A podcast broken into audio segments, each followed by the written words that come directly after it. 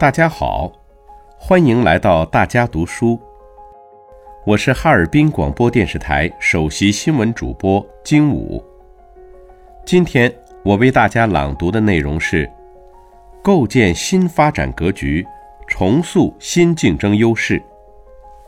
这是习近平总书记二零二零年十月二十九日在中共十九届五中全会第二次全体会议上讲话的一部分。着力构建新发展格局，构建以国内大循环为主体、国内国际双循环相互促进的新发展格局，是根据我国发展阶段、环境条件变化，特别是基于我国比较优势变化，审时度势作出的重大决策。构建新发展格局是事关全局的系统性。深层次变革，是立足当前、着眼长远的战略谋划。我们要从全局和战略的高度，准确把握加快构建新发展格局的战略构想。从根本上说，构建新发展格局是适应我国发展新阶段要求、塑造国际合作和竞争新优势的必然选择。改革开放前，我国经济以国内循环为主，进出口占国民经济的比重很小。改革开放后，我们打开国门，扩大对外贸易和吸引外资，特别是2001年加入世贸组织后，我国深度参与国际分工，融入国际大循环，形成市场和资源两头在外的发展格局。对我们抓住经济全球化机遇、快速提升经济实力、改善人民生活发挥了重要作用。二零零八年国际金融危机是我国发展格局演变的一个重要分水岭。面对严重的外部危机冲击，我们把扩大内需作为保持经济平稳较快发展的基本立足点。推动经济发展向内需主导转变，国内循环在我国经济中的作用开始显著上升。党的十八大以来，我们坚持实施扩大内需战略，使发展更多依靠内需，特别是消费需求拉动。我国对外贸易依存度从二零零六年峰值的百分之六十七下降到二零一九年的近百分之三十二。经常项目顺差占国内生产总值比重由最高时的百分之十以上降至目前的百分之一左右，内需对经济增长的贡献率有七个年份超过百分之百。我们提出构建新发展格局，是对我国客观经济规律和发展趋势的自觉把握，是有实践基础的。未来一个时期。我国国内市场主导经济循环的特征会更加明显，经济增长的内需潜力会不断释放。从需求看，我国拥有十四亿人口，其中有四亿多中等收入人群。我国商品零售额即将超过美国，位居世界首位，今后还有稳步增长空间。从供给看，我国基于国内大市场形成的强大生产能力，能够促进全球要素资源整合创新，使规模效应和集聚效应最大化发挥。只要顺势而为，精准施策，我们完全有条件构建新发展格局，重塑新竞争优势。第一。构建新发展格局是把握发展主动权的先手棋，不是被迫之举和权宜之计。从国际比较看，大国经济的特征都是内需为主导，内部可循环。我国作为全球第二大经济体和制造业第一大国。国内经济循环同国际经济循环的关系，客观上早有调整的要求。这是我们提出构建新发展格局的首要考虑。在当前国际形势充满不稳定性、不确定性的背景下，立足国内，依托国内大市场优势，充分挖掘内需潜力，有利于化解外部冲击和外需下降带来的影响，也有利于在极端情况下保证我国经济基本正常运行和社会大局总体稳定。第二。构建新发展格局是开放的国内国际双循环，不是封闭的国内单循环。我国经济已经深度融入世界经济，同全球很多国家的产业关联和相互依赖程度都比较高，内外需市场本身是相互依存、相互促进的。以国内大循环为主体，绝不是关起门来封闭运行。而是通过发挥内需潜力，使国内市场和国际市场更好连通，以国内大循环吸引全球资源要素，更好利用国内国际两个市场两种资源，提高在全球配置资源能力，更好争取开放发展中的战略主动。我国开放的大门不会关闭，只会越开越大。要科学认识国内大循环和国内国际双循环的关系，主动作为，善于作为，建设更高水平开放型经济新体制，实施更大范围、更宽领域、更深层次的对外开放。第三，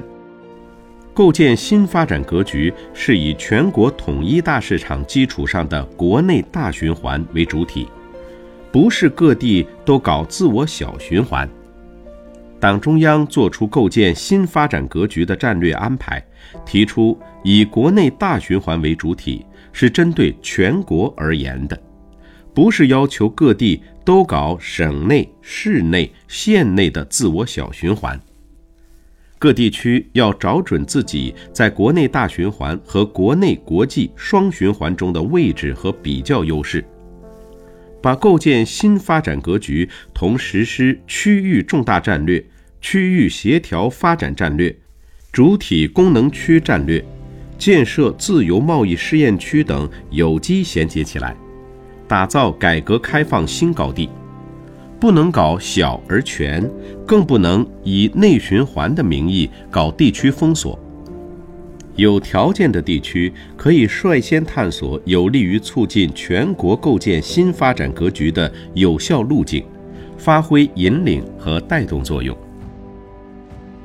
构建新发展格局必须坚定不移贯彻新发展理念。我们提出新发展理念已有五年，各方面已形成高度共识，实践也在不断深化。贯彻新发展理念。必然要求构建新发展格局，这是历史逻辑和现实逻辑共同作用使然。要坚持系统观念，加强对各领域发展的前瞻性思考、全局性谋划、战略性布局、整体性推进，加强政策协调配合，使发展的各方面相互促进，把贯彻新发展理念的实践。不断引向深入，构建新发展格局要把握好几个重要着力点。构建新发展格局是一个系统工程，既要操其要于上，加强战略谋划和顶层设计，也要分其详于下，把握工作着力点。一是要加快培育完整内需体系。这是畅通国民经济循环、增强国内大循环主体地位的重要基础。经济活动是一个动态的、周而复始的循环过程，要推进深层次改革和强化政策引导，着力打通制约经济循环的关键堵点。要以满足国内需求为基本立足点。把实施扩大内需战略同深化供给侧结构性改革有机结合起来，着力提升供给体系对国内需求的适配性，形成需求牵引供给、供给创造需求的更高水平动态平衡。要加强现代流通体系建设，完善硬件和软件、渠道和平台，夯实国内国际双循环的重要基础。二是要加快科技自立自强，这是确保国内大循环畅通、塑造我国在国际大循环中新优势的关键。要增强责任感和危机感，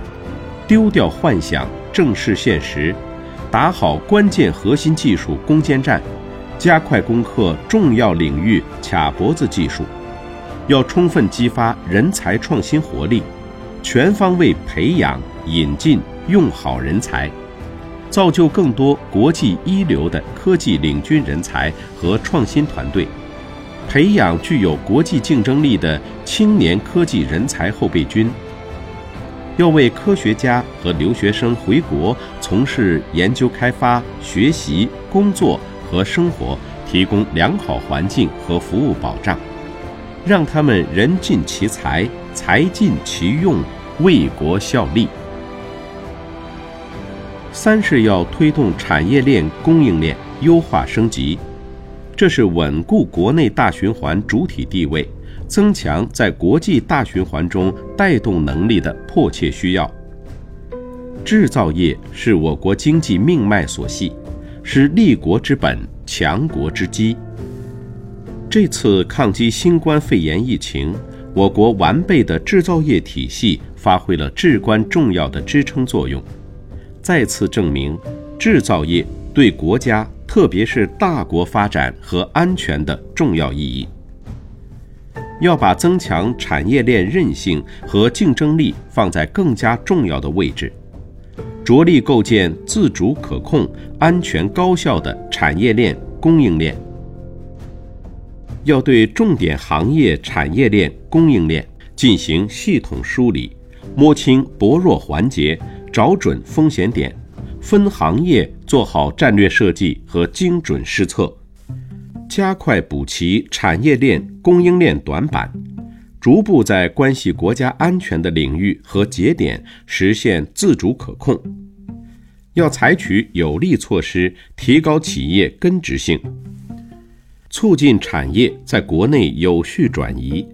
即使向外转移，也要想方设法把产业链关键环节留在国内。四是要推进农业农村现代化，城乡经济循环是国内大循环的重要方面，也是确保国内国际两个循环比例关系健康的关键因素。实现农业农村现代化是全面建设社会主义现代化国家的重大任务，是解决发展不平衡不充分问题的必然要求。要坚持把解决好“三农”问题作为全党工作重中之重，全面实施乡村振兴战略。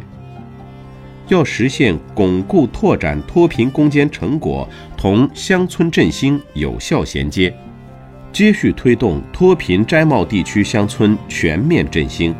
促进经济社会发展和群众生活改善。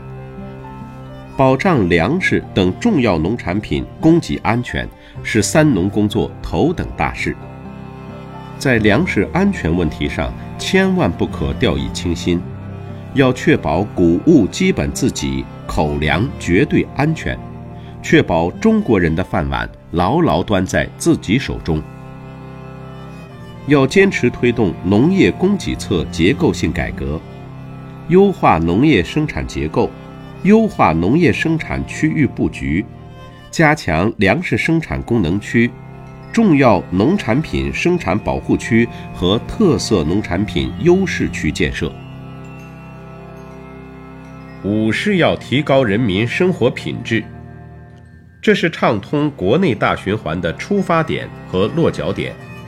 也是国内国际双循环相互促进的关键连接点。适应人民群众需求变化，努力办好各项民生事业，让老百姓的日子越过越好，是社会主义生产的根本目的。优化分配结构，发展壮大中等收入群体，有利于增强高质量发展的内生动力，是畅通国民经济循环的一个关键环节。要坚持按劳分配为主体，多种分配方式并存。提高劳动报酬在初次分配中的比重，健全工资合理增长机制，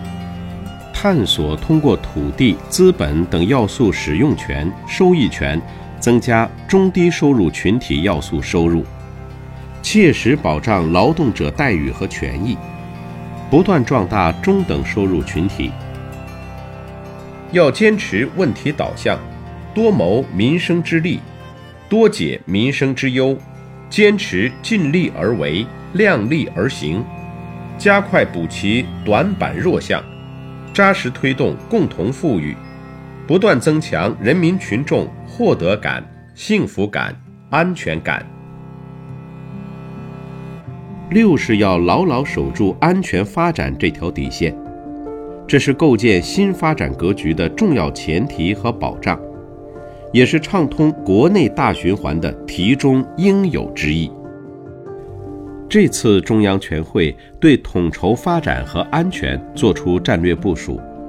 对在复杂环境下更好推进我国经济社会发展具有重大指导意义。要坚持总体国家安全观，坚持国家利益至上，以人民安全为宗旨，以政治安全为根本。加强国家安全体系和能力建设，